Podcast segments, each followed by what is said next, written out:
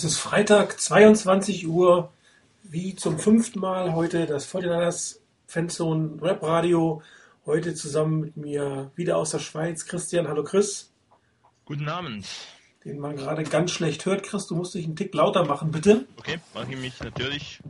Kommt gleich. Wunderbar. Nee, geht, und äh, heute neu dabei, Rainer ist leider verhindert, dafür für euch Olaf, besser als Quacker bekannt. Hallo Olaf. Hallo, grüß euch. Ich hätte jetzt einen Go Dax erwartet. Ah. Ein freundliches Go Dax an alle natürlich. Ja. Wunderbar. Ja, schön, dass das äh, heute geklappt hat, Olaf, dass du dabei sein kannst. Sicherlich ja, immer gerne. ganz interessant, wenn noch eine nächste neue Meinung mit dazukommt. Ähm, ich freue mich, sagen zu können, endlich ein Sieg. Ich glaube, äh, da werden wir alle zustimmen. Ähm, über die Qualität des Sieges mag da der eine oder andere diskutieren, über das Spiel mag der eine oder andere diskutieren. Aber a win is a win, so heißt es so schön. Und äh, ich hoffe, das ist nur der Anfang. Darum wollen wir auch gleich einsteigen. Vielleicht gleich mal von dir, Olaf, die Meinung. Ähm, wie hast du das Spiel gesehen und warum glaubst du, dass die 49ers diesmal gewonnen haben? Oder was haben sie anders gemacht als die Spiele, in denen sie verloren haben? Ja, also zuerst mal möchte ich sagen, dass das eigentlich das erste Spiel war, das ich dieses Jahr komplett gesehen habe, aus Zeitgründen hauptsächlich. Ähm, die anderen habe ich immer nur so auszugsweise gesehen. Ich fand's gut, weil ein Win von den 49ers finde ich immer klasse. Gegen die Raiders gleich dreimal. Und warum die gewonnen haben, gut, die Raiders sind wahrscheinlich nicht das stärkste Team der NFL, genauso wenig wie die 49ers das sind. Aber vor allen Dingen haben sie es diesmal vermieden, die blöden Fehler zu machen. Also keine blöden Turnovers, haben in der Defense eigentlich kaum Big Plays zugelassen. Mir fallen nur zwei ein. Das war die Pass Interference relativ am Anfang die, wenn sie nicht stattgefunden hätte, aber äh, hätte der Spielzug zum Touchdown geführt. So gesehen war das eigentlich ein Touchdown-Saving-Call. Und dann gab es noch einen langen Lauf, ein bisschen später. Ansonsten hat die Defense groß und ganz gut gehalten. Ja, keine Turnovers, keine blöden Fehler.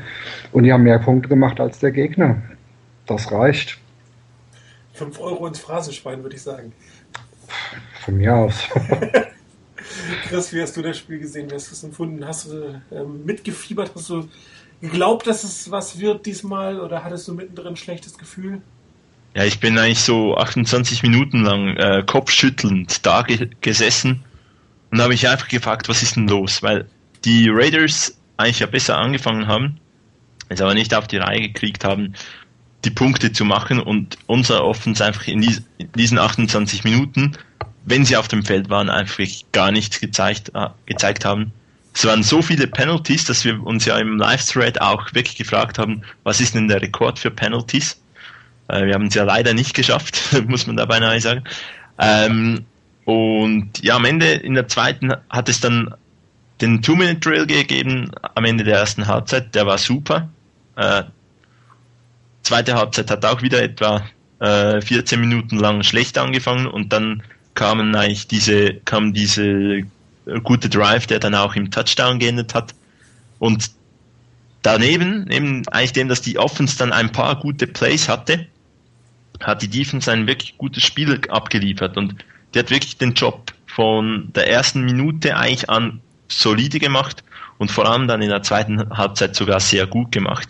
Und den Raiders wirklich kein, keine Chance gelassen in diesem Spiel, hat die Turnovers geschafft, äh, Manny Lawson und ich glaube äh, Takio Spikes haben nie eine Interception abgefangen und von dem her, die hat dann die Defense hat das Spiel wirklich eigentlich gewonnen, weil ich immer noch der Meinung bin, die 49ers haben dieses Spiel eigentlich nicht gewonnen, weil so schlecht wie die Offense in der ersten Halbzeit waren, die Chancen, die eigentlich die Raiders gehabt hätten, hätte es nach der ersten Halbzeit eigentlich klar eine Führung sein müssen für die Raiders. Die Defense hat uns dann eigentlich in der Red Zone jeweils im Spiel gehalten, nur sechs Punkte zugelassen und dann wirklich einen super Job gemacht. Schlussendlich mein Fazit eigentlich von diesem Spiel.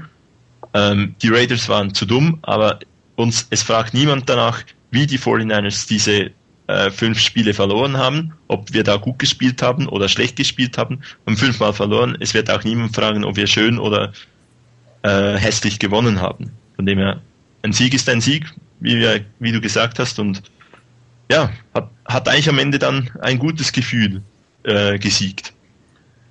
Ja, also ich muss schon sagen, ähm, ich habe, also das Spiel war nicht gut, das muss man vornherein sagen. Es war unansehnlich, gerade ähm, was die Offense und auch die Defense am Anfang geleistet hat. Die Defense wurde nachher immer stärker, immer stärker. Die Offense hat dann phasenweise gewitzt, aber leider nicht äh, geglänzt, aber leider nicht kontinuierlich. Aber es war jetzt, glaube ich, nicht so schlecht, wie es zum Teil gemacht wurde, muss ich ganz ehrlich sagen. Einmal waren die Witterungsbedingungen natürlich nicht toll. Das spricht immer nicht gerade für ein, ein gutes Footballspiel. Auf der anderen Seite äh, spielt man ja oft nur so, wie es der Gegner zulässt. Und wenn man jetzt auf die 49ers Defense guckt, die wirklich ab dem zweiten Quarter oder nach dem zweiten Drive hervorragend gespielt hat. Und sie hat einfach gegen die Raiders nicht mehr zugelassen. Also die Raiders sahen einfach schlecht aus, aber ich glaube, sie sahen schlecht aus, weil sie eine wirklich gute Verteidigung vor sich hatten und nicht, weil sie auf einmal mitten im ersten Quartal das Footballspielen verloren haben. Auf der anderen Seite ist es ein ähnlicher Effekt wie damals im ersten Spiel in Seattle. Man war das klar bessere Team auf Raiders Seiten, hätte eigentlich zwei Touchdowns machen müssen, so dicht wie man an der Red Zone dran war oder an der Endzone dran war. Hat es nicht gemacht. Defense hat endlich mal danach auch ähm, gehalten, obwohl die Offense nichts leisten konnte. Und, und dann kippte irgendwann das Spiel zugunsten der 49ers. Man, man, man ist einfach auf Raiders Seite nicht mehr aus dem Loch rausgekommen und die 49ers wurden immer besser, immer sicherer, tatsächlich getragen von der Defense, das sehe ich auch so, wo ich sie am Anfang sehr, sehr stark kritisiert habe, weil sie auch meiner Meinung nach am Anfang sehr, sehr schlecht ausgesehen hat. Aber es war halt ein, ein, ein diesmal ein umgekehrtes Spiel im Vergleich zu Seattle.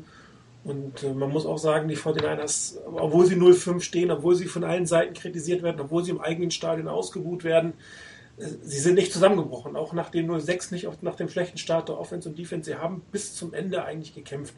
Und das hat mich doch sehr beeindruckt. Und wenn man keine Fehler macht, sieht man ja auch, gewinnt man Footballspiele. Und ähm, davon kann es meiner Meinung nach noch zehn weitere geben. Hauptsache wir gewinnen sie, ganz ehrlich. Geht ja nicht um, um die Schönheit des Spiels. Ähm, Chris, was waren dann für dich so die entscheidenden Plays im Spiel, die, an denen man das wirklich vielleicht festmachen konnte oder die hätten nicht anders laufen dürfen, äh, damit es zum Sieg reicht? Ja, ganz klar, ich, auch äh, war das erste Big Play, die Interception von äh, Manny Lawson, der wirklich ein super Spiel gemacht hat. Und da auch das seit eigentlich, glaube ich, dem Chiefs-Spiel hat die Defense wieder einmal ein Turnover produziert. Und auch wenn die Offense da, glaube ich, nicht wirklich äh, reüssieren konnte, äh, war es ein wichtiger Moment, weil die Defense wirklich dann ähm, wieder an die, an die Plays geglaubt hat, denke ich. Dann kam, kam für mich auch dieses Play mit der wirklich kuriosen äh, Intentional Grounding Penalty gegen Alex Smith Ende des dritten Viertels, wo eigentlich so ein bisschen ein Punkt war nach dem Motto, man ist eigentlich gut in den Drive gekommen, wieder mit dummen Penalties zurückgebunden worden und dann hat äh, hat Alex einen super Wurf auf Crabtree ausgepackt, man macht die Punkte und die Welt ist wieder in Ordnung, man glaubt wieder an den Sieg und ich denke, dort war es enorm wichtig, dass man nach dieser kuriosen Strafe wirklich enorm aggressiv aufs Feld zurückgekommen ist. Waren für mich ein bisschen diese beiden Schlüsselelemente und dass dann natürlich auch noch am Ende die Interception mal glücklich einem Spieler in Rot äh, in die Hände fällt, äh, war, da, darüber beschwere ich mich natürlich auch nicht. Klar, logisch. Olaf, was waren denn für dich so die, die Key, die Keys, die wirklich wichtigen Spielzüge, die gemacht wurden oder die verhindert wurden für diesen Sieg? Das ist schon eine Woche her jetzt. Ne? ja, also ich bin, ich bin niemand, der sich nachher noch hinsetzt und äh, das Spiel nochmal anschaut oder auch äh, die, die ganzen Statistiken noch auswendig lernt. Aber wenn ich mich an das Spiel zurückerinnere, äh, mal abgesehen von den Touchdowns natürlich, äh, denke ich auch, dass die Interception von Manny Larsen am Schluss ein großes ein Schlüsselelement war, weil das der Punkt ist, wo die 49ers in der Vergangenheit, in den vergangenen Jahren immer geschwächelt haben, weil der Gegner immer am Schluss nochmal die Chance hatte, in einem Two-Minute-Drive zurückzukommen und die 49ers dann immer mit einer sehr soften Passverteidigung dem Gegner es auch erlaubt hat, nochmal über das ganze Feld zu marschieren. Und das wurde diesmal verhindert und der Sieg wurde damit dann auch einfach besiegelt. Und das war für mich auch so ein kleines Statement. Wir, wir, wir, wir haben uns hierher gekämpft, wir haben die Führung erkämpft und wir sind nicht mehr bereit, diese wieder abzugeben zu dem Zeitpunkt in diesem Spiel. Und das war für mich eigentlich, also es war, da hat man gewusst, ja, die Jungs wollen wirklich und die können das auch und die haben ihren Kampfgeist nicht verloren. Ist ja eigentlich genau das, was wir in mindestens zwei Spielen an dem Team kritisiert haben, dass, dass die Defense am Ende es wirklich zugelassen oder nicht geschafft hat, ähm, die, die, die Offense mal aufzuhalten. Das war endlich, endlich der Fall. Also das finde ich auch eins der wichtigsten Plays im ganzen Spiel gewesen, diese Interception einmal, um das Spiel zu gewinnen, aber zum anderen auch zu zeigen, wir können das, wir sind gut in der Defense, wir können Turnover kreieren. Und ähm, ich glaube, das gibt beiden, beiden Seiten des Balles äh, Auftrieb, dass, dass man sich dann auch aufeinander verlassen kann. Was auch Chris schon sagte, die Offense hat dann Plays gemacht, wenn es eigentlich vorher blöd gelaufen war. Also einmal ähm, durch diverse Strafen, also gerade diese Grauni-Strafe, die wirklich der absolute Hohn war. Ich habe leider noch nichts gelesen ähm, von der NFL. Normalerweise kommt dann ja irgendwie ein Kommentar, äh, was, äh, ob das ein falscher oder nicht, aber dieses Play habe ich komischerweise mhm. nicht gelesen, weil es war, also ich fand es absolut grauenhaft. Äh, es gab noch eine zweite Fehlentscheidung meiner Meinung nach, das war der nicht gegebene Safety. Also ich habe so gesehen, dass ähm, Jason Campbell schon noch den Schritt nach hinten gemacht hat, um den Druck auszuweichen, bevor er dann gestoppt wurde. Und damit war der Forward Progress eigentlich genau diesen Schritt weiter zurück. Aber äh, Mike äh, Singletary hat es nicht gechallenged, leider. Aber gut, hatte trotzdem gereicht. Ein entscheidendes Play für mich war die versuchte Challenge, muss ich ganz ehrlich sagen. Ähm, die Raiders hatten einen super Spielzug gehabt, der zunichte gemacht wurde, weil Mike Singletary ähm, vorher die Flagge geworfen hat für einen Spielzug, der eigentlich nicht challengeable ist. Das heißt, man hat eigentlich eine Timeout mehr genommen, konnte diskutieren. Mhm. Dieser Play wurde zurückgenommen. Äh, die Riders mussten hinten wieder ran, äh, haben dann beim zweiten Mal äh, glatte 10 Yard weniger bekommen und äh, auch hinterher nur das äh, Field Goal erzielt und nicht den Touchdown, wie ich es schon befürchtet hatte. Also auch wenn es vielleicht nicht gewollt war, war das für mich ein absolut entscheidender Moment in dem Moment, weil das der Touchdown gewesen wäre, bin ich mir ziemlich sicher, so wie die Defense aussah. Und äh, dann hätte das Spiel auch anders aussehen können, das muss ich wirklich sagen. Einmal hatten wir noch Glück gehabt, meiner Meinung nach, äh, nach der nicht gegebenen Safety im dritten Down. Ähm, Pass von, von äh, Campbell, ich glaube in Richtung Louis Murphy oder Hayward Bay, ich weiß gar nicht mehr so genau, der ganz knapp nicht gefangen wäre und der, der Spieler war zwei Yards hinter dem Defender. Das wäre so 99er Touchdown-Pass gewesen. Das hätte auch nochmal das Spiel zum Kippen bringen können und da haben wirklich nicht viel gefehlt. Also das waren so die entscheidenden Momente in dem Moment. Aber wir haben gewonnen. Das ist das Beste, muss man immer mehr sagen. Ähm, wir haben bis jetzt immer die Coaches kritisiert. Jetzt war die Frage äh, an euch zwei, vielleicht äh, Chris wieder zuerst. Ähm, das Coaching heute, also letzte Woche, besser, schlechter? Mike Singletary ist kritisiert worden, dass er nicht genug Führungspersönlichkeit hatte. In diesem Spiel ist mir das jetzt nicht so aufgefallen. Wie hast du das empfunden? Ja, es war sicherlich ein Spiel, wo ich jetzt nicht irgendwie gedacht habe, Mann, was machen die Coaches und so. Ähm, das Playcalling, da kommen wir wahrscheinlich nachher noch drauf, äh, war jetzt auch nicht immer top oder so. Ähm, allgemein habe ich mich, habe ich, hat mich aber vor allem in der Defense habe ich das Gefühl gehabt, die Jungs waren besser eingestellt, die Jungs haben ihren Job besser gemacht ähm, und die Defensive Coaches musste man ja auch kritisieren, ähm, sah teilweise etwas unvorbereitet aus. Äh, diesmal hat es wirklich gepasst und die Spieler haben das wohl gut umgesetzt, äh, was, was man sich vorgenommen hat. Und ja, nach einem Sieg ist es immer schwierig, den, den Coach zu kritisieren. Ich denke, Mike Singletary kann man als Kritik wirklich nur vorwerfen, dass er dieses, äh, dass er dieses Play nicht gechallenged hat äh, das hätte er eigentlich in meinen Augen müssen. Ich glaube auch in den Augen jedes äh, Zuschauers, jedes Fans, der eine Wiederholung dieses Plays gesehen hat. Und dass er es da nicht gemacht hat, das hat mich ein bisschen enttäuscht, dass da auch niemand irgendwie aus der Boost dann hingeht und sagt, hey, das kannst du challengen oder so. Ähm, Gut, am Ende kam es nicht drauf an, aber eben, wie du vorhin richtig gesagt hast, es kam danach ein Big Play, ein mögliches, das knapp für die Raiders nicht funktioniert hat. Und da hätte man, mit der Challenge wäre das Ganze gar nicht passiert. Alles in allem, es, es war wirklich so, dass das Team nicht auseinandergefallen ist, als es nicht lief in der ersten Halbzeit. Äh, man hat sich zurückgekämpft, man hat dann eigentlich ganz gute Entscheidungen getroffen und so im ganz gro groben und ganzen, man hat gewonnen, das Coaching war also nicht so schlecht wie auch schon. Oder du sagst, du hast das erste Spiel komplett gesehen, aber sicherlich auf dem Board gelesen, dass die Coaches doch sehr zerrissen wurden, die ersten fünf Spiele. Hast du das wiedererkannt, was wir da vorher geschrieben haben? Oder war das jetzt für jemanden, der das erste Spiel sieht, gar nicht so ersichtlich, dass es so Coaching-Probleme geben könnte?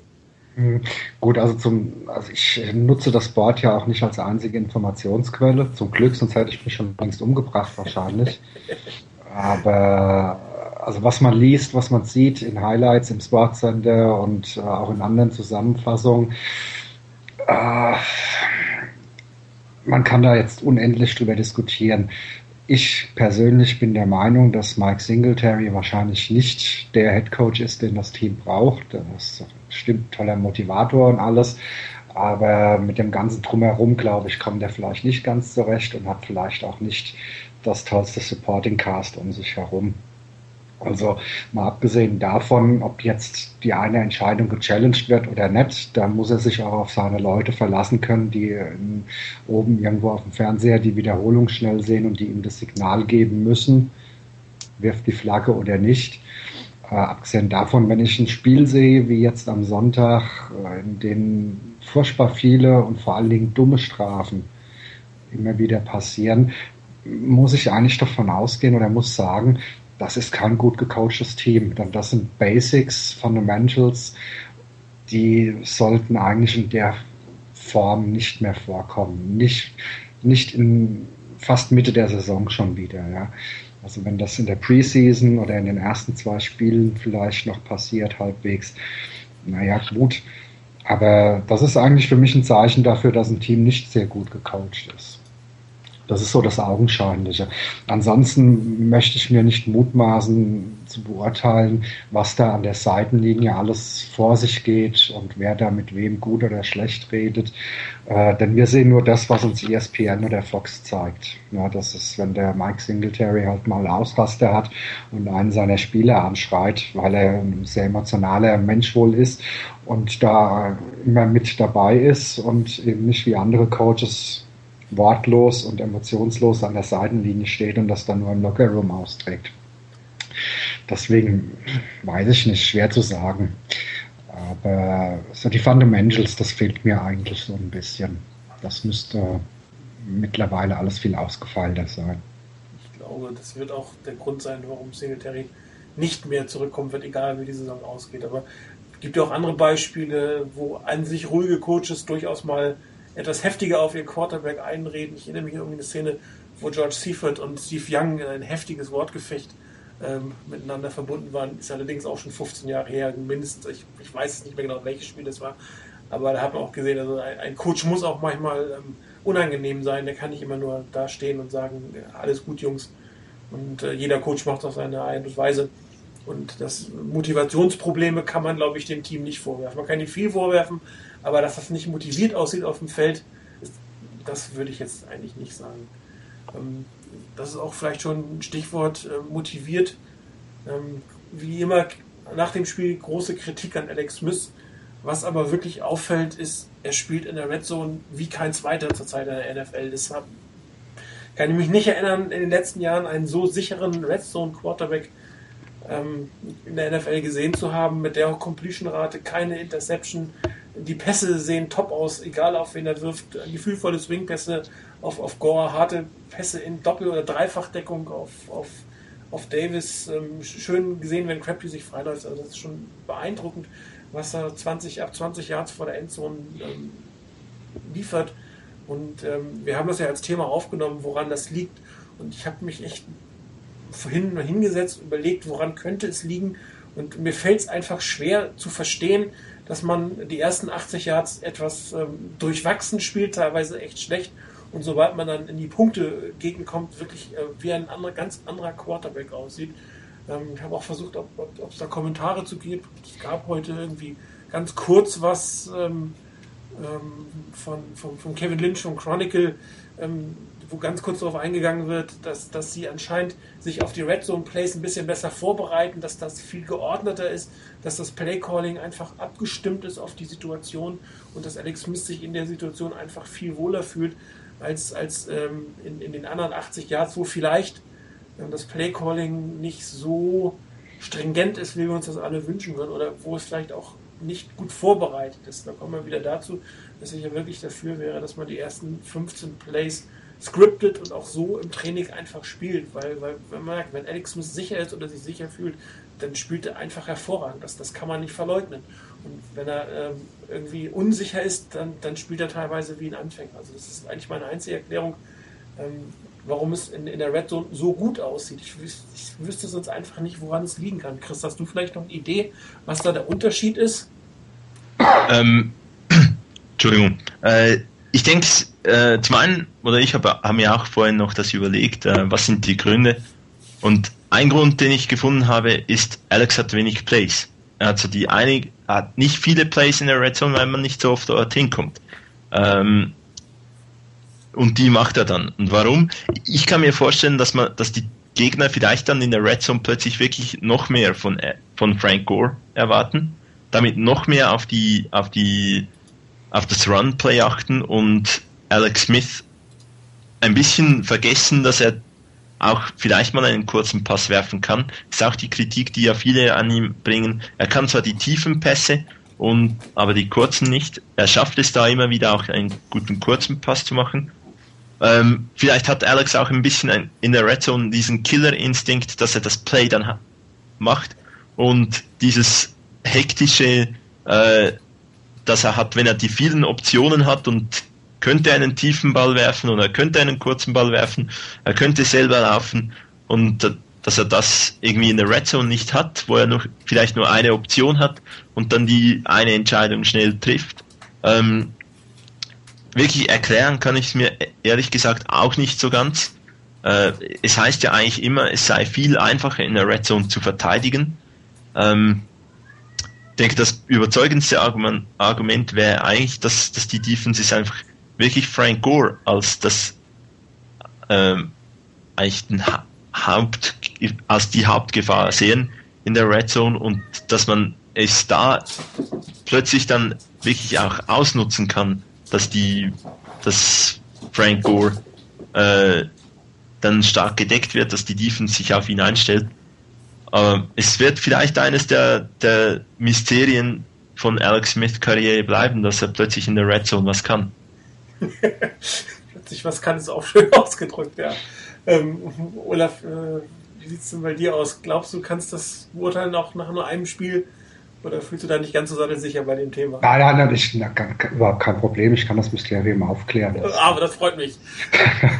nein, also die, die, diese Ups und Downs bei Alex Smith, das ist äh, wirklich ein großes Rätsel. Der Mann kann Football spielen und auch sehr gut Football spielen, Quarterbacking. Äh, warum der ab und zu diese Aussätze hat, das ist äh, das, wenn er sich das erklären könnte, würde es abstellen. Wenn es die Coaches sich erklären könnten, würden die es abstellen. Keiner weiß, warum das so ist, aber die sind da. Und ich glaube, die wird er auch immer haben. Ich befürchte das zumindest. Und warum das ausgerechnet in dem Moment so selten auftaucht, wenn er in der Red Zone spielt, das kann damit zusammenhängen, dass der Gegner sich da vielleicht mehr auf den Run einstellt. Aber trotzdem steht es ja im krassen Widerspruch dazu, was eigentlich äh, überall geschrieben wird und was sehr stark kritisiert wird und was ja auch tatsächlich der Fall ist, das sieht man, dass er eben die kurzen Pässe einfach nicht anbringt. Oder dass er da zumindest doch wesentlich größere Schwierigkeiten hat als bei den tiefen Pässen. Denn in der Red Zone können es ja nur kurze Pässe sein und da klappt das plötzlich. Manche haben auch schon gesagt, er wird viel besser, wenn er unter Druck spielt. Ja, kaum wird er von Singletary an der Sideline angeschrien, dann geht er aufs Feld und zeigt uns die schönsten Drives. Ich glaube nicht, dass das der Fall ist, dass es an dem Druck liegt. Äh, denn ich glaube, der Druck ist auch genau der Grund, warum er ab und zu diese Fehler macht, weil er einfach vielleicht manchmal zu viel will. Warum in der Red Zone viel besser als auf den anderen 80 Yards vom Feld? Keine Ahnung solange es so bleibt, ist mir auch ehrlich gesagt egal, muss ich jetzt mal ja, ganz ehrlich Das. Problem ist natürlich, die müssen erstmal hinkommen. Ja, genau. Also am besten äh, Frank Gore 70 Jahre laufen lassen oder vom Flashback aus 60 Jahre laufen lassen. Und sobald sie an der 20 stehen, können sie anfangen zu passen. Vielleicht ist das ja das neue Erfolgsgeheimnis. Wobei ja auch ähm, auf dem Board die Kritik kam, dass man äh, Frank Gore zu viel nutzen würde, dass er zu viel machen muss, dass er nicht genug Pausen kriegt. Ähm, äh, sehe ich persönlich jetzt nicht unbedingt solche, er hatte 25 Carries und das sollte ein Featured Back definitiv haben. Die 49ers einfach zu wenig Plays in Summe, als dass andere Running Backs noch viel was kriegen sollen. Ähm, Chris, wie sieht's denn aus? Play Calling, hat sich jetzt für dich was nochmal was verbessert? im dritten Spiel von Mike Johnson oder ähm, war das jetzt noch nicht so toll oder eher schlechter, als das wir gegen Philadelphia gesehen haben? Ein, ein Rückschritt denke ich nicht, dass es ein, einer war. Ähm, es war jetzt nicht so, dass man sich wirklich an den, an den Kopf gegriffen hat und gedacht hat, was callen die denn? Ähm, aber man hat dann hat auch nicht wirklich die großen Schritte nach vorne gemacht. Ähm, ich habe die erste Halbzeit, die ich ja kritisiere, die ist ein Musterbeispiel eigentlich dafür für die Ineffizienz der 49ers Offense. Und als ich dann mal wirklich die Plays gezählt habe, es gab nur zwei Drives, wo man mehr Run Plays hatte als Pass Plays. Ähm, man hat einfach die Pässe nicht an den Mann gebracht, ähm, war nur kurz auf dem Feld jeweils. Äh, ich glaube, der längste Drive war zu, zunächst mal irgendwas um die drei Minuten. Und dann äh, kam noch, kam hatte man drei Three and Outs. Und dann kam der Two-Minute-Drill. Zwei Minuten 18 waren auf der Uhr. Ähm, es gab acht Pass-Plays hintereinander. Und Alex Smith hat wieder super ausgesehen. Man war, spielte aus der Shotgun. Und ich dachte wirklich einfach, wie, wie kann man nur, ich während 28 Minuten, minus das, was die Defense auf dem Feld war, so blöde Plays callen, wenn man ja eigentlich weiß, dass der Quarterback in der Shotgun stehen muss, einige Receiver auf dem Feld haben muss, öfter auch mal einfach eine No-Huddle spielen muss und das kann. Warum nutzt man das nicht? Und in der zweiten Halbzeit hat man wieder ein bisschen äh, zunächst die Standard-Plays gecallt und dann ging man in die, in die Spread eigentlich, hat diesen Fake äh, gemacht auf Gore, hat gut funktioniert. Aus der Shotgun ist Gore gelaufen dem Direct Snap und dann kommt das äh, Big Play zu Crabtree auch aus der Shotgun und ich dachte wieder einfach so, hey, warum macht man das nicht mehr? Man hat wirklich die Plays da, man hat die Spieler auch dazu, um das zu machen und Alex Smith sieht einfach um, um Welten besser aus in dieser Spread Offense, in dieser Shotgun und wenn er es mal ein bisschen alleine macht und ja, das, das geht, kann ich mir einfach nicht erklären, dass man das nicht öfter einsetzt.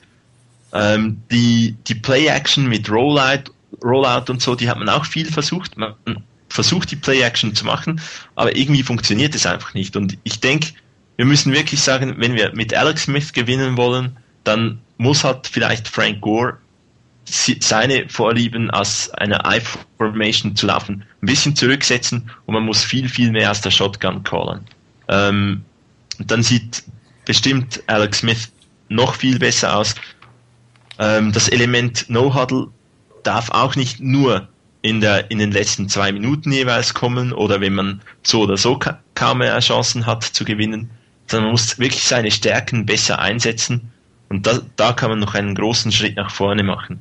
Äh, was vorhin noch kurz das Thema war, war ja mit Frank Gore zu viele Carries. Nun, er hat dann am Ende das Big Play ja noch machen können, also von dem er müde war nicht, er hat den 64 Yard Run noch rausgehauen, super Blocking da auch.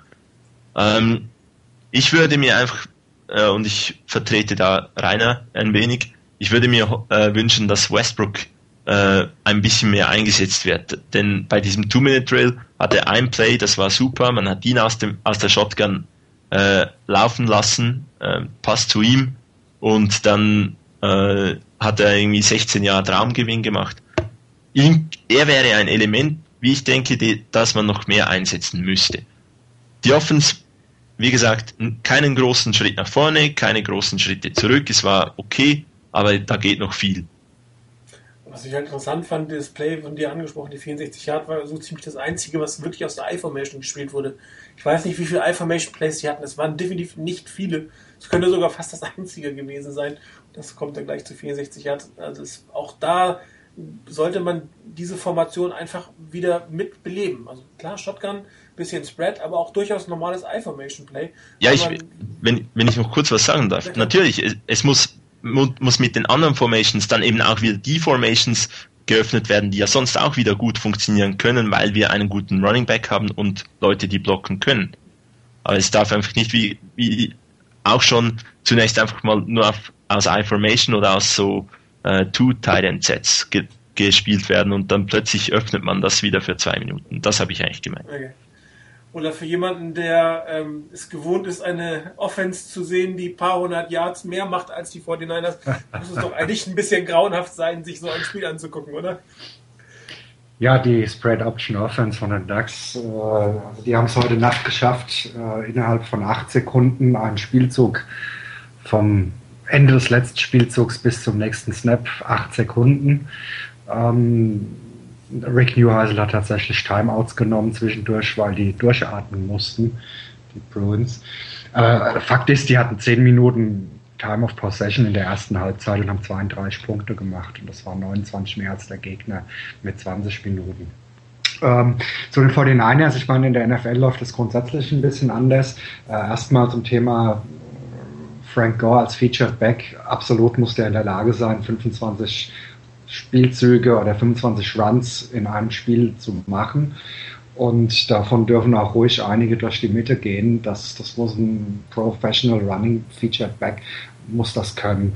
Äh, trotzdem stellt sich natürlich die Frage, warum steht Westbrook nur an der Seitenlinie und warum werden nicht mal beide aufs Feld geschickt gleichzeitig, um das Spiel damit wenig zu öffnen. Ähm, was ich zumindest im Spiel am Sonntag nicht gesehen habe. Was mich sonst häufig ärgert, ist, wenn bei einem dritten und 15 ein Run durch die Mitte gecallt wird oder ein Screenpass, der nie eine Chance hat, mehr als fünf Yards zu machen. Also dann kann ich auch einen tiefen Pass werfen und hoffe das Beste oder ich muss sowieso panten. Das ärgert mich immer und ich denke mir, was denken die sich dabei? Sowas habe ich jetzt äh, nicht gesehen. Ich finde, man sollte grundsätzlich versuchen, von Anfang an im Spiel die Playmakers, die im Team sind, sprich Vernon Davis, Michael Crabtree, äh, auch mehr ins Spiel mit einzubeziehen und versuchen, den Jungs, die was damit machen können, auch den Ball zu geben. Das, das finde ich einfach wichtig. Das sollte man nicht erst dann versuchen, wenn das Spiel schon so mehr als der Hälfte rum ist und man vielleicht mit 20 Punkten im Rückstand liegt dann ist es wahrscheinlich schon zu spät. Warum nicht gleich? Und wenn ich Playmaker an der Seitenlinie habe, wie Michael äh, Westbrook, dann aufs Feld mit ihm. Ne? Denn man soll, ich, also ich bin der Meinung, man solle der Defense so viele Gesichter wie möglich zeigen. Damit die es einfach noch viel schwerer haben, sich auf irgendwas einzustellen. Zu verlieren haben sie nicht viel. Das stimmt. Also meine größte Kritik ist eigentlich in diesem Spiel wie in vielen anderen auch, dass man sich einen Gameplan zurechtlegt, Plays zurechtlegt und an denen festhält, auch wenn sie nicht funktionieren. Also dieses Rollout, ob jetzt mit oder ohne Play-Action, das war also pff, grauenhaft. Majok hat ja auch geschrieben, zwei von neun kamen an. Der Alex Smith hat neun Pässe, die so irgendwie äh, Richtung Rollout gingen, ausgeworfen und einfach äh, nicht gesackt zu werden. Ähm, das, das, das kann es einfach nicht sein. Also wenn man nach dem dritten oder vierten merkt, das geht nicht, dann sollte man das auch vielleicht mal für drei Quarter lassen und äh, dann gegen Ende vielleicht noch mal versuchen, wenn die Defense denkt, es kommt nicht mehr. Wir haben es ja gut gestoppt, dass man es dann noch mal als Element reinsetzt, aber äh, das ist bei den 49ers irgendwie ganz merkwürdig. Dann haben sie das Play und dann soll das unbedingt funktionieren, dann wird es gecallt und gecallt und gecallt und gecallt und, und äh, das, das sieht einfach blöd aus. Also Darum wird auch ein Quarterback irgendwann ausgebuht, weil er schon wieder rausrollt und den Ball dann aber richtigerweise in die Menge wirft, um nicht gesackt zu werden, weil einfach nichts da ist. Ähm, und dann hat man plötzlich sein eigenes Publikum gegen sich aufgebracht mit, mit einem Play, was, was völlig sinnlos ist im Endeffekt. Und das sieht man auch immer wieder. Und ähm, es ist richtig, man sollte hier auch auf der Defense, auf der, auf der Running Back Position so ein Change of Pace mit reinbringen. Man hat ja auch gerade letzte Woche wieder gesehen, ähm, der nicht gegebene Touchdown von, von Anthony Dixon, super Lauf gewesen, mal eine andere, äh, etwas andere Formation, etwas anderen Look. Schon war es ein Touchdown, hat leider für ihn nicht gezählt. Am Ende war es ja doch einer für uns, das ist, war das Wichtigste, aber da hat man gesehen, es wird, es geht anders und auch dieser eine Play, dieser etwas längere Lauf von, von Westbrook, das hat, das hat schon ähm, seine, seine äh, Richtigkeit und seine Berechtigung. Problem ist immer, dass gesagt wird, dass Frank Gore einfach oft genug den Ball kriegen muss, sonst ist er ineffektiv. Und äh, das sind 20 bis 25 Mal und, und wenn du dann als Team nicht genug Plays hast, also wirklich in Summe nicht genug Plays hast, um noch den zweiten oder dritten Running Back ein bisschen aufs Feld zu bringen, dann sieht man auch ein Stück, wo das Problem in der Offense liegt, dass, dass du einfach die Drives nicht lang genug ziehen kannst und, und dann sieht es halt so aus, wie es gerade in der ersten Halbzeit ausgesehen hat. Das ist sehr ärgerlich. Im Endeffekt ähm, war das sicherlich kein Schritt vorwärts für die Offense. Ähm, ich fand sogar einen kleinen Schritt zurück wieder, weil wieder ähm, ein paar Sachen einfach gecallt wurden, die unnötig gewesen sind.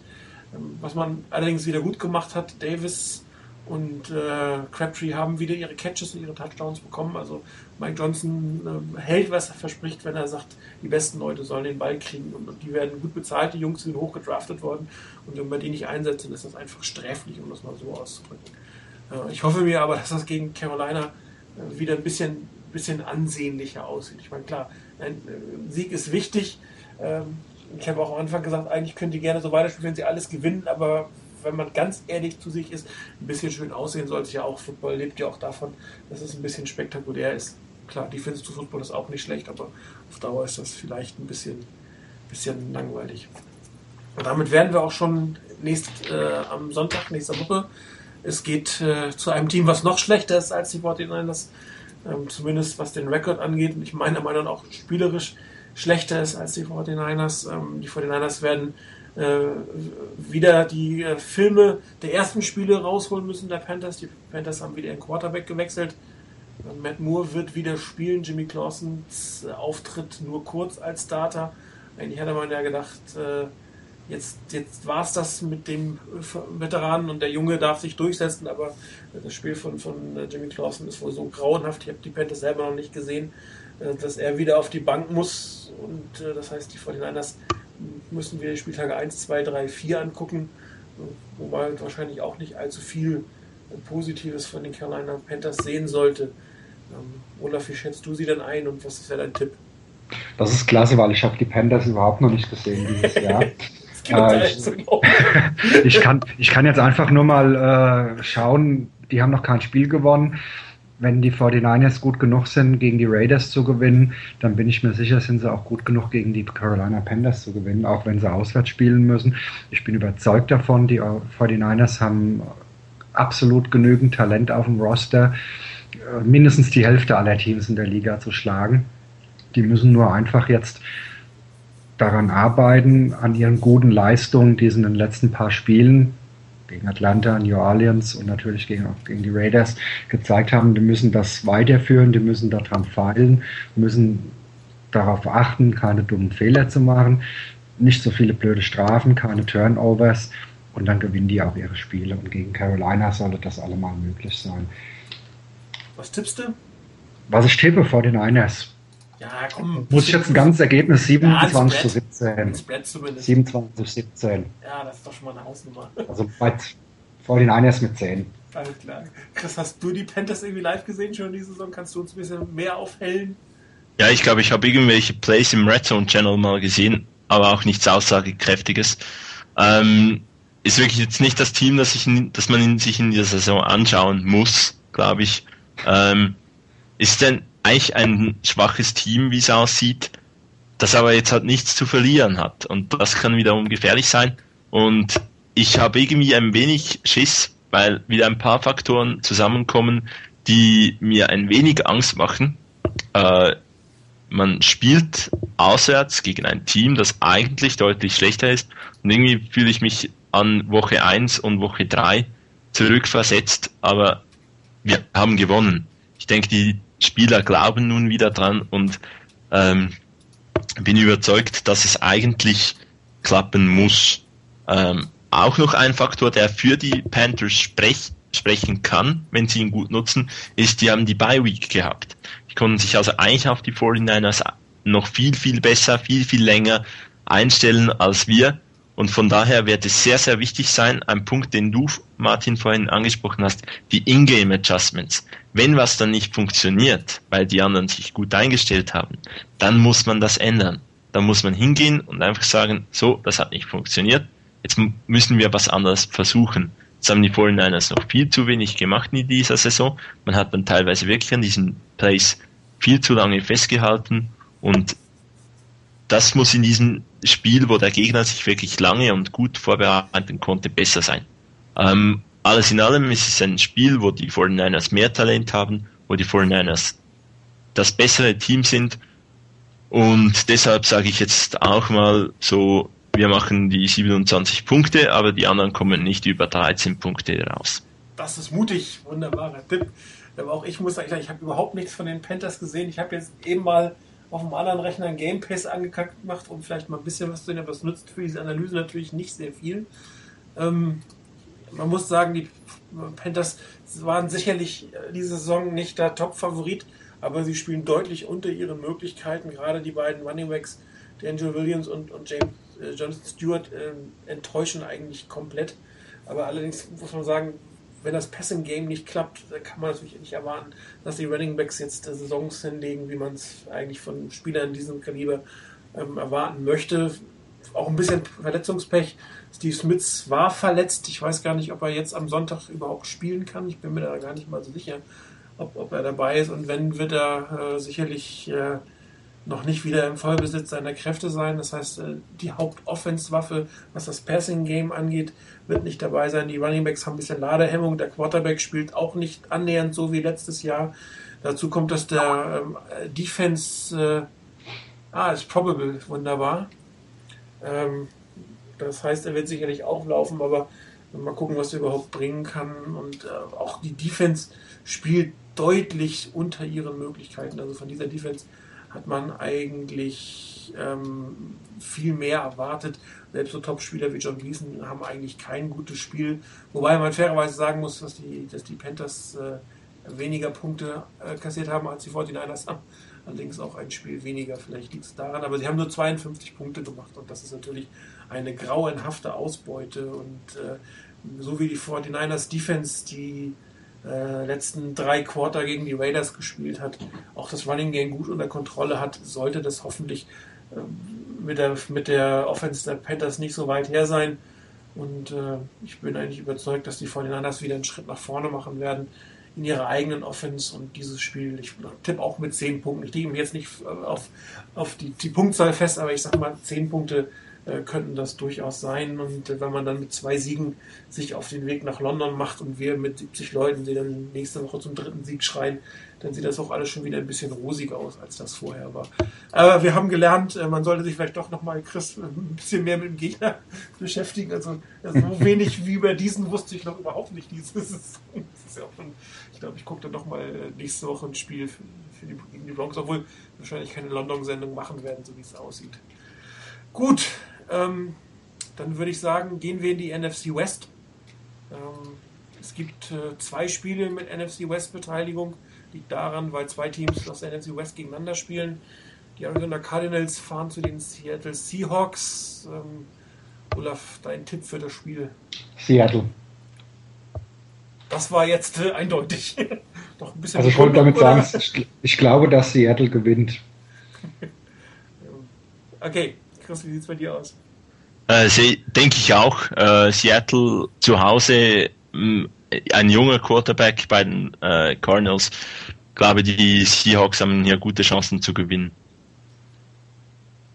Ja, ähm, ich glaube ehrlich gesagt, dass die Cardinals das gewinnen werden. Ähm, ich glaube, die Seahawks haben über ihren Möglichkeiten gespielt und wenn sie nicht wieder von ihrem Publikum so getragen werden, wie es zum Beispiel gegen die 49ers war. Also wenn es bei dem Team Anfang an schlecht läuft, sie schlecht reinkommen, dass äh, sie, sie nicht durch das eigene Publikum wieder reingebracht werden, dann, dann äh, sehen sie relativ schlecht auf. Wobei man sagen muss, dass mit Hasselbeck eine überdurchschnittlich gute Saison hat. Das, das muss man eindeutig sagen. Und auch Mike Williams ähm, überrascht mich doch arg. Also das muss man schon sagen. Der Hut ab vor seiner Leistung dafür, dass er einige Jahre nicht in der NFL war. Hätte ich jetzt nicht mitgerechnet. Aber irgendwie habe ich das Gefühl, dass die Cardinals dieses Spiel gewinnen. Und äh, ehrlich gesagt ist mir das natürlich auch lieber, weil wir gegen die noch das direkte Duell gewinnen können, während wir das gegen die Seahawks nicht mehr gewinnen können. Also wäre es auch wünschenswert, wenn sie gewinnen. Aber ich glaube es auch tatsächlich, dass sie gewinnen werden. Ähm, zweites Spiel mit NFC West Beteiligung äh, sind die Rams, die in Tampa Bay spielen. Für meinen Geschmack spielt Tampa Bay besser als erwartet mit dem Spielermaterial, was sie haben. Sie haben Pro extreme Probleme mit dem Running Back. Kenneth Williams hat eine sehr schlechte Saison. Karin Huggins so ein bisschen als Geheimwaffe identifiziert, hat überhaupt nichts geleistet, ist auf Injury Reserve.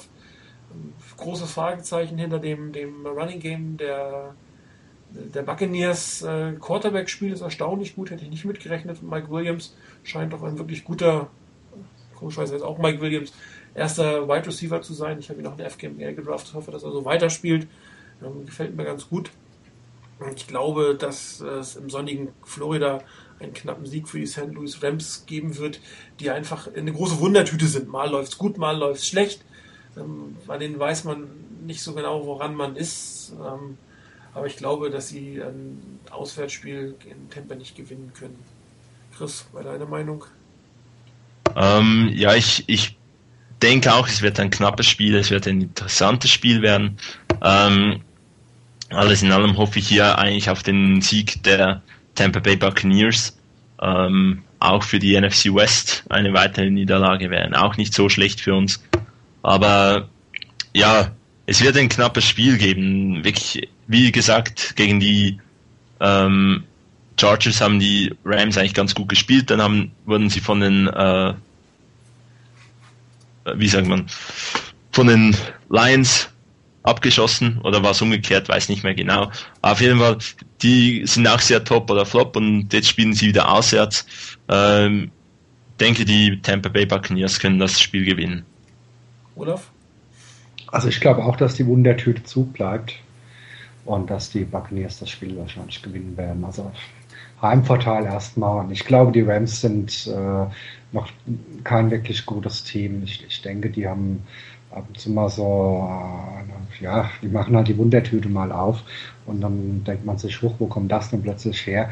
Aber ich kann mir noch nicht vorstellen, dass das eine konstante, konstant abrufbare Leistung ist, die die da momentan abbringen. Gut, wenn das alles so kommt, wie wir uns vorgestellt haben, wäre am Ende des Spieltages ein Team mit vier Siegen, zwei Teams mit drei Siegen und leider ein Team mit, mit nur zwei Siegen haben. Aber immer noch besser als ein 0-5-Start und wir kommen wieder ran. Kommen wir zur beliebten Rubrik äh, Play of the Week oder Spiel der Woche. Chris, eins, zwei oder drei Play äh, Spiel der Woche heute? Darf ich drei? Nee, nee, nee, komm. Also zwei ist schon echt. nee, also ich muss so sagen, es war wirklich schwer, sich da, da das Spiel auszusuchen, weil es ist eine interessante Woche. Ich sage jetzt trotzdem mal meine drei Spiele, die ich wirklich äh, interessant finde und vor allem auch äh, nach dem 49ers-Spiel durchaus sehenswert sind. Weil nach dem 49ers-Spiel kommt das Spiel New England Patriots gegen San Diego Chargers. Die Chargers sch äh, schlechter als sie gedacht haben und nun wieder gegen ein starkes Team. Dann das Derby Minnesota Green Bay und am Montagabend dann noch das äh, NFC East Game New York Giants Dallas. Und nun muss ich mich ja trotzdem festlegen auf ein Spiel und ich wähle da Minnesota gegen Green Bay äh, Riesenrivalität und Brad Favre wieder gegen sein altes Team. Das wird sicher sehr interessant. Und äh, wenn ich noch den Tipp abgeben muss, das gewinnt Green Bay. Mutig. Olaf, dein Spiel der Woche. Ich würde wahrscheinlich auch eine alte Rivalität vorziehen, weil echte Top-Teams nicht gegeneinander spielen, glaube ich, diese Woche. Also wäre sicherlich Vikings gegen Packers ein gutes Spiel, wobei die Vikings auch nicht wirklich überzeugt haben dieses Jahr. Brett Favre äh, hat sicherlich äh, lange nicht das gebracht, was sich die Leute von ihm erhofft haben. Wird da auch locker auf die Packers tippen. Aber für mich das Spiel der Woche immer das, äh, das Spiel der 49ers. Absolut. Also es, es, wenn die 49ers nicht spielen oder ich das aus irgendeinem Grund nicht gucken kann, ähm, interessieren mich die anderen Spiele auch nur noch am Rande. Also ich bin 49ers-Fan und das ist für mich auch immer das Spiel. Gut, Alles andere. Ist zweitrangig. Ja. Gut, also spricht ein echter Fan. Ist auch richtig, es ist natürlich ein extrem wichtiges Spiel für die 49ers. Falls sie dieses Spiel verlieren sollten, kann man eigentlich ähm, davon ausgehen, dass wirklich die Playoffs gestorben sind. Jetzt ist noch so ein kleiner Funke da, ähm, aber gegen die Panthers ist das, glaube ich, ein Must-Win, um, um, diese Chance einfach aufrechtzuerhalten. Ja, man könnte das auch so sagen, dass die Playoffs für die 49ers bereits angefangen haben. Das ist äh, sehr schön ausgedruckt. Das heißt eigentlich, von den verleihenden zehn Spielen sollte man eigentlich auch zehn gewinnen. Na, neun reichen vielleicht, aber es könnte tatsächlich sein, äh, wenn, wenn Seattle die, den Trend bestätigt oder wenn Arizona den Trend bestätigt, also wenn einer von beiden wirklich nochmal heiß wird, dass man die 10 oder 11 Siege tatsächlich brauchen könnte. Völlig unerwartet. Weiter gesagt, mit neun Siegen gewinnt man diese Division, aber vielleicht müssen wir das nochmal revidieren. Und dann hast du recht, ist tatsächlich jedes Spiel eine Art Playoffs und, und jede Niederlage könnte das Ende sein. Also gerade gegen so ein Team wie Carolina, das ist ein Must-Win, ganz, ganz eindeutig. Solche Situationen. Ähm, trotzdem lege ich mich auf äh, übliches Spiel der Woche. Sagen wir mal in Zukunft, wir nennen es Spiel der Woche außer das 49er-Spiel. Treffen wir vielleicht, was oder sagt das ein bisschen treffen. Ja, dann würde ich, äh, ich, ich denke, dann gehe ich auch auf Vikings Packers. Okay. Wunderbar. Ähm, ich hätte es jetzt auch fast gesagt, wäre ein bisschen langweilig, meine nicht aber unbedingt die Rivalität, sondern es sind, sind äh, zwei Teams am Scheideweg, das muss man eindeutig sagen. Der, derjenige, der dieses Spiel verliert, äh, dürfte auch sich so langsam mit dem Gedanken Playoffs aus, äh, nicht mehr auseinandersetzen können. Die Packers haben zwei Spiele hintereinander verloren, das ist ein echt deutlicher Abwärtstrend. Die müssen einfach gewinnen zu Hause gegen Divisionsrivalen, sonst, sonst gehen sie hinten ran, vor allen Dingen, wenn die Bears, spielen die Woche überhaupt, also wenn die Bears weiter gewinnen sollten, ähm, es ist absolut nothaft, das Spielen zu Hause gegen Washington, was auch ein guter Sieg sein könnte. Das heißt, dann wären die wieder weg. Und, und für die Vikings, ähm, also Brad Favre gegen sein altes Team, ich glaube, wenn der verliert, dann, dann könnte er fast die Schuhe an den Nagel hängen. Quittet er doch noch mitten in der Saison. Das hat er ja schon dreimal gemacht. Vielleicht soll das einfach mal dabei lassen dann. Also, äh, viele haben ja gesagt, sie freuen sich, wenn er wieder da ist, aber ich glaube, diese Saison war das wirklich eine schlechte Entscheidung von ihm. Ja, glaub, vielleicht sieht er das dann auch mal an. Ähm, ein paar Mal Niederlagen noch, dann wird er es wahrscheinlich tatsächlich einsehen. Man kann für die Vikings eigentlich nur hoffen, dass er die Saison zumindest durchhält, weil sonst steht sie echt ein bisschen übel da, muss man sagen. Obwohl sie auch mit ihm nicht wirklich toll dasteht. ähm, zweites Spiel, auch zwei Spiele, die zwei Teams, die so ein bisschen am Scheideweg stehen. Äh, Patriots gegen, gegen die Chargers. Die Patriots stehen zwar 4 zu 1, sind aber nur noch das zweitbeste Team der AFCS meiner, East meiner Meinung nach und äh, könnten sehr schnell den Anschluss an die Jets verlieren, wenn sie dieses Spiel verlieren sollten in San Diego. Und San Diego muss schlichtweg gewinnen. Die spielen jetzt schon ums Überleben und North Turner spielt um seinen Job, das muss man eindeutig sagen. Ähm, die, die, wenn die Chargers dieses verlieren, dann sind sie, sind sie weg. Die AFC West ist auch nicht das stärkste der Welt, äh, der, der Welt, aber das ist ein bisschen schwierig. Also es sind, sind zwei, zwei Spiele mit, nicht, mit guten Teams, muss man ja auch sagen, die einiges zu beweisen haben und auch einiges zu verlieren haben und äh, sicherlich interessante Partien äh, neben den 49ers, wobei das eine Spiel wird natürlich nicht geguckt, weil das läuft nur parallel. Ja, ähm, der Type-In-Thread ist irgendwie ein bisschen ruhig heute, habe ich so den Eindruck. Ähm, Klammer hat nochmal deutlich gemacht, dass er die Panthers nicht ganz so schlecht ähm, einschätzt, wie wir das jetzt gerade gesehen haben. Ich werte das mal als gutes oben. Er hat auch die Raiders stärker eingeschätzt, als sie letztendlich waren und ich hoffe, dass er wieder nicht recht hat, wie letzte Woche auch, dass wir zum zweiten Krieg sind. Und ähm, ich habe auch keinen mehr im Skype, der anrufen könnte. Und daher würde ich sagen, war schön mit euch wieder. Olaf, vielen Dank, dass du eingesprungen bist. Ja, ich gerne gemacht. Wunderbar. Vielleicht gibt es sich ja sonst noch mal die Gelegenheit, wenn Rainer noch mal ausfällt oder einfach mal anrufen. Und wir, falls gerade wenn die 49ers verloren haben, kannst du uns wieder von den DAX berichten. Dann haben wir alle mal wieder guten Football im Ohr. Ja, also wenn ihr mal geiles, offensives Football sehen wollt, dann solltet ihr euch die DAX anschauen. Ich kann das bestätigen, ich habe das Spiel vorhin gesehen auf ESPN. Ja, das ist cool, ne? Äh, auch wenn man, die, oder wenn nicht jeder diese Art von Offense mag, ist es doch spektakulär anzugucken. Wunderbar. Ähm, nächste Woche wird es wohl keine Sendung geben. Die meisten von uns sind in London. Ich schätze mal, es gibt kaum einen, der zuhören würde und es gibt auch kaum jemanden, der der was machen könnte. Ich habe zwar einen Rechner mit in London, vielleicht ergibt sich die Gelegenheit Freitagabend, dann würden wir noch mal was ankündigen, dass vielleicht eine kurze Sendung, so eine Viertelstunde, 20 Minuten aus London machen. Ich würde aber an eurer Stelle nicht damit rechnen, das heißt, wir sehen uns in zwei Wochen an dieser Stelle wieder und ich bedanke mich bei Olaf. Ja, und ich wünsche euch allen dann viel Spaß in London und viel wir Erfolg. denken an dich. Das ist lieb. Und äh, Chris, vielen Dank an die Schweiz. Und jetzt darfst Kein du Problem. schlafen gehen und äh, wir sehen uns im Livestream am Sonntagabend. Ich wünsche euch allen eine gute Nacht und einen Sieg für die 49ers. Ciao. Okay, go Niners. Tschüss.